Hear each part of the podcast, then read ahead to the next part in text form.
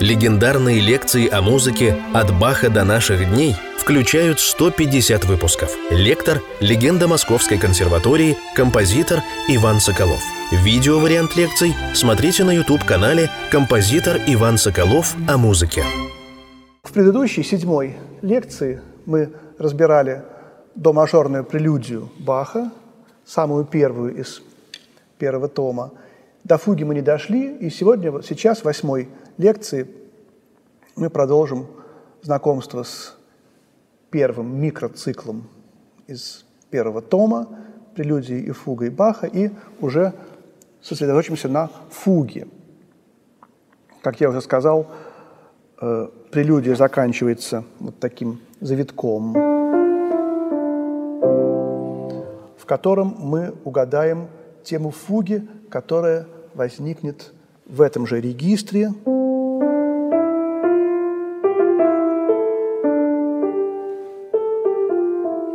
Вот эта тема, и в ней огромное количество информации заключено. Вообще в фугах, как правило, бывает несколько, э, ну, много проведения одной темы, иногда их бывает и две, и три темы, мы потом это увидим. Здесь тема одна, эта тема, эта фуга написана по классическим законам. Что в ней необычного? Совершенно нет интермедий. Нет таких мест, где тема не звучит. То есть отдыха от темы. И это редко. Необходимо для слушания этой фуги предельная концентрация. Это первая фуга. Она во многих смыслах особая – если мы посчитаем количество проведений темы, сколько раз тема проходит в четырех голосах, мы насчитаем их 24. Вот. Одно там не совсем полное, как бы 23 с половиной, но в целом вот число прелюдий и фуг повторяется в числе проведений темы. Вспомним «Страсти по Матфею». Как в самом первом номере уже Христос идет на крест – уже все происходит. То есть как бы времени нет, как бы всегда происходит распятие, всегда все в одном моменте происходит. Вот этот, эту идею Бах подчеркивает. Я тут хочу немножко забежать вперед и вспомнить, как Моцарт рассказывал о своем процессе э, сочинения. Есть такое апокрифическое письмо, которое он кому-то написал, но мы не знаем этого письма. Придумать это невозможно, сочинить. Я, говорит, когда сочиняю какую-нибудь штуку, так он скромно называет свои сочинения, в голове он, конечно, сочинял, не за письменным столом, пока еще, а потом записывал. Я, говорит, ее обдумываю, и в какой-то момент она приходит ко мне вдруг за долю секунды целиком, от начала до конца. Я слышу – часть своей симфонии за долю секунды. И вот эта доля секунды, в которой я как бы своим чутьем, мозгом, чувством обнимаю все сочинение, она настолько крат кратко и настолько прекрасна, что я готов благодарить Создателя ежесекундно за эти секунды, минуты. Это примерно так, как если бы я вот нюхаю цветок или обнимаю любимую женщину. Вот так сказал Моцарт про э, этот процесс сочинения. И это настолько невероятно прекрасно и э, подходит к Баху тоже, я думаю, здесь тоже. И подходит, конечно, ко всей нашей жизни, к вере Баха в Бога, потому что мы знаем, что Христос распинается все время – Христос рождается каждый год. Нет, это не какой-то вот праздник, мы вспоминаем Рождество, а это именно само Рождество. Тайная вечеря. На каждой литургии происходит именно само событие Тайной вечери. Вот здесь, в этой музыке Баха, это чувствуется. В том, что он в первой фуге взял и нам дал как бы краткий конспект всего своего огромного э, первого тома. Некоторые считают, что он написал весь первый том одним куском, не прерываясь. Э, второй том составлен из каких-то вещей, написанных в разное время, не означает, что он менее целен. Может быть, даже так же целен или более. А первый том настолько целен и совершенен, что некоторые даже вызывают, предполо... высказывают предположение, что Бах был под домашним арестом, под каким-то, по каким-то там непонятным причинам. У него был очень характер такой довольно резкий. Есть какие-то документы, как он оскорбил какого-то фаготиста, тот на него нажаловался. Вот. И мы не знаем об этом, но как бы то ни было, совершенство первого тома, оно не, не имеет в музыке э, равных. И вот э, мы знаем, что в фуге главная эта тема. И для того, чтобы понять вообще содержание фуги, фуга самый сложный, самый таинственный жанр. Почему сейчас мы не знаем фуг, подобных Баху? Почему этот, этот жанр в Бахе достиг своей кульминации, а это форма, даже сказать, не жанр, скорее форма. Почему э, фуга пошла на спад? Почему у Бетховена уже нет таких совершенных фуг, хотя их много, их меньше у Моцарта, у Шуберта их совсем мало, хотя тоже есть. Почему? Вот потому что, видимо, э, фуга – это неземной э, тип музыки. Фуга – это какая-то божественная и небесная форма. Она основана на вот этом вот неземном сочетании э, одновременном разных временных пластов. А у нас, так сказать, вот один пласт. И вот именно протестантская культура ввела в э, музыку, в церковь одноголосие. Они сказали, один голос важнее, чем полифония. Но Бах, он, видимо, еще немножко вот сохранил вот эту любовь к многоголосию, которая на нем и кончилась. Уже сыновья Баха практически фуг не писали, если писали, то очень мало. И вот тема. Во-первых, очень важно, что она начинается с паузы. Раз, и два, и... И вот эта пауза, это и есть образ Бога в первую очередь. И дальше первые три ноты. Троица. Вот здесь надо вспомнить о том, что стояло на титульном листе первого тома, который сам Бах, естественно, написал. Хорошо темперированный клавир или прелюдии и фуги, проведенные через все тона и полутона как большой терции или ут ре Ут – это до. Раньше так называлось. Это большая терция. Так и малый или ре фа. Для пользы и употребления жаждущей учиться молодежи, а также и для времяпрепровождения тех, кто достиг в этом учении совершенства. Сочинено и выполнено Иоганном Себастьяном Бахом – великокняжеским ангальт-кетенским капельмейстером и директором тамошней музыки. Год 1722. И вот мажор, слово мажор итальянское он не применяет, он говорит большая терция, утро ми. Малая терция – это минор. Вот. Мы знаем, что после до мажорной прелюдии и фуги будет у нас до минорная – и вот как раз в начале темы до мажорной фуги он дает и большую, и малую терции. Дальше мы вспомним, как это было в прелюдии, как эти кварты там возникали. Вот. И здесь тоже точка золотого сечения, кульминация ля, самая высокая нота. Потом кульминация ритмическая. Вот это соль, синкопа и спад. Если мы посчитаем число звуков, а когда мы изучаем Баха, число очень важно. Надо все считать. И количество тактов. Здесь их, кстати, 27. Три в кубе. Трижды, трижды, три. Вот. Понятно, что это особое число. И э, в том самом факсимиле Баха в конце 27-го такта стоит число 27. Правда, непонятно, его ли рукой. Так если мы посчитаем количество нот в теме, их будет 14. А 14 – это совершенно особое для Баха число. Ну, вообще 7 умножить на 2 – 7 божественное, самое совершенное число. 2 – это две ипостаси, божественное и человеческое Иисуса Христа. 2 – это второе лицо Троицы, Бог – Сын. Бах любил число 14, когда ему предложили вступить в общество крупнейших композиторов, он сказал, что он э, вступит в него только тогда, когда в, него, в нем будет 13 человек, он будет 14 человеком. И вот э, он стал 14 человеком этого общества. Вообще, э, а почему, собственно, 14? Потому что нумерология. Б – это вторая буква алфавита. Значит, это число 2. А – это первое, число 1.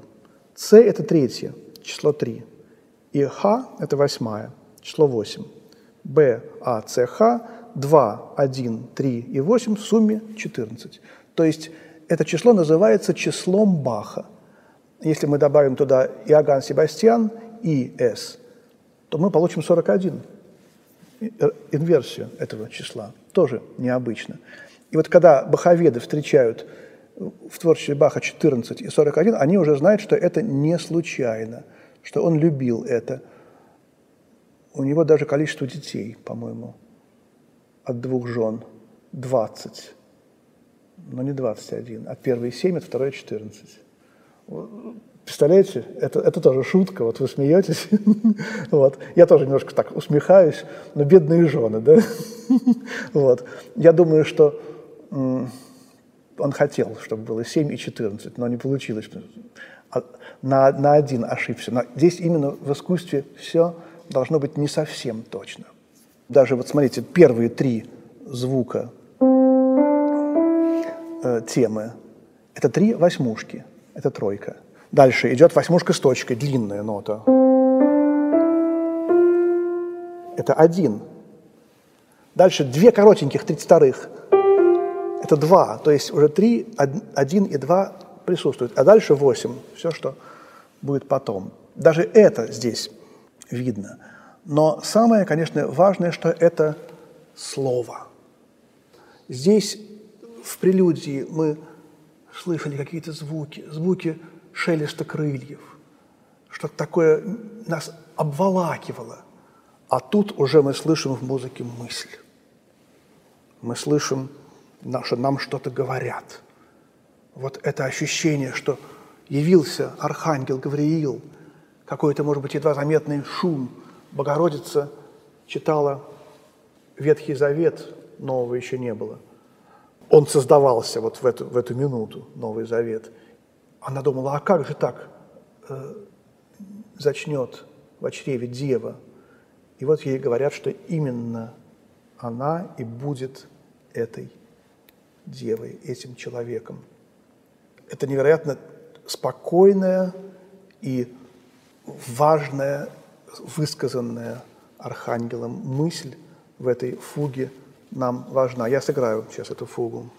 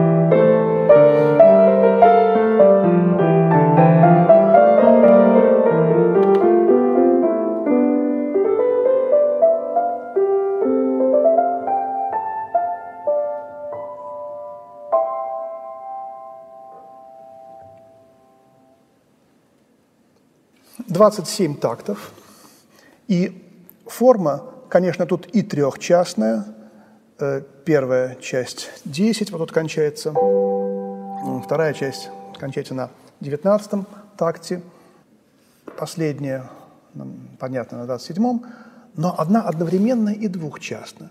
13 плюс 14. Вот то же самое число 14 здесь тоже присутствует. Также и человек. Вот так его разделим, он двухчастен. Вот так разделим, он трехчастен. Антропоморфность формы Баха. Очень хорошая книга Якова Исаковича Мильштейна, незабвенного, прекрасного музыканта, пианиста, человека, о хорошо темперированном клавире, вечная книга. В то время, когда совершенно ничего невозможно было вообще сказать, он умудрился проанализировать все редакции и что-то немножечко донести о духовном содержании этого произведения. Э, но анализ музыкальный не превзойден абсолютно пока никем. И вот он, я читал эту книгу с детства еще, она в 68 году вышла, он там пишет, что вот испанский э, музыковед Чачкис э, считает эту фугу двухчастной. И вот эта любовь Чачкиса к двухчастности меня все время поражала. Я думал, почему? А потом я понял, что фуги и прелюдии, и вообще музыка Баха, она и двухчастна, одновременно и трехчастна, если хотите, четырех- и пятичастна. Так же точно как человек. Он, смотря как его разделить. Этот момент, он несущественен. Музыка не должна быть в какой-то одной определенной форме. Ее можно и так, и так разделить. Так же точно, как эту фугу. Потом Бах использует и в ре минорной фуге из второго тома эту же структуру 13 плюс 14. 27 – это, конечно, по природе своей число трехчастное, потому что здесь, как я уже сказал, три в кубе. Мы тут видим, как эти четыре звука очень важны для, так сказать, само, самого строения этой фуги. Четыре – это число евангелистов, четырех, число четырех стран света, число тоже очень важное для музыки. Потом в музыку придет квадрат, он уже, собственно, и сейчас есть, но вот эта вот, так сказать, квадратность, четырехчастность э, музыки, она, конечно, безусловно, была и тогда, и сейчас. В этих четырех звуках сам как бы портрет, икона, икона Архангела Гавриила. И когда он сказал все, что было ему велено сказать, ибо у Бога не останется бессильным никакое слово. Я в прошлой лекции уже читал этот отрывок. Тогда Мария сказала, «Се раба Господня», то есть я являюсь рабой Господа, «да будет мне по слову Твоему». И отошел от нее ангел. И вот тут трехчастность. Мы вспоминаем прелюдию, как он к ней сверху вниз спустился в прелюдии, также он поднимается обратно на небеса. Вот эти четыре звука, которые были в начале восьмушками, вот они здесь делаются шестнадцатыми, то есть в два раза меньше. Он уже стал меньше, он поднялся. А потом в четыре раза, еще э, в два раза, двойное уменьшение начала темы, такой очень редкий полифонический прием. И музыка уходит до предела клавиатуры тогдашнего времени, до третьей октавы.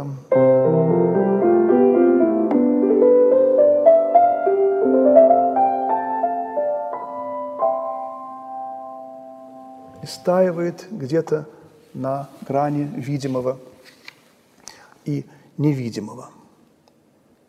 И что происходит дальше? Вот эта тишина, когда играешь Баха, очень, очень важны вот эти моменты тишины, моменты тишины между прелюдией и фугой.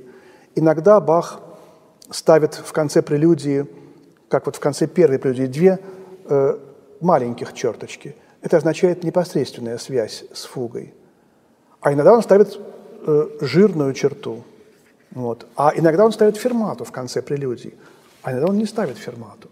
И вот все эти детали, они являются очень важными. И даже здесь Мария обдумывает это решение, и начинается вторая прелюдия и фуга до минор, о которой мы поговорим в следующей лекции.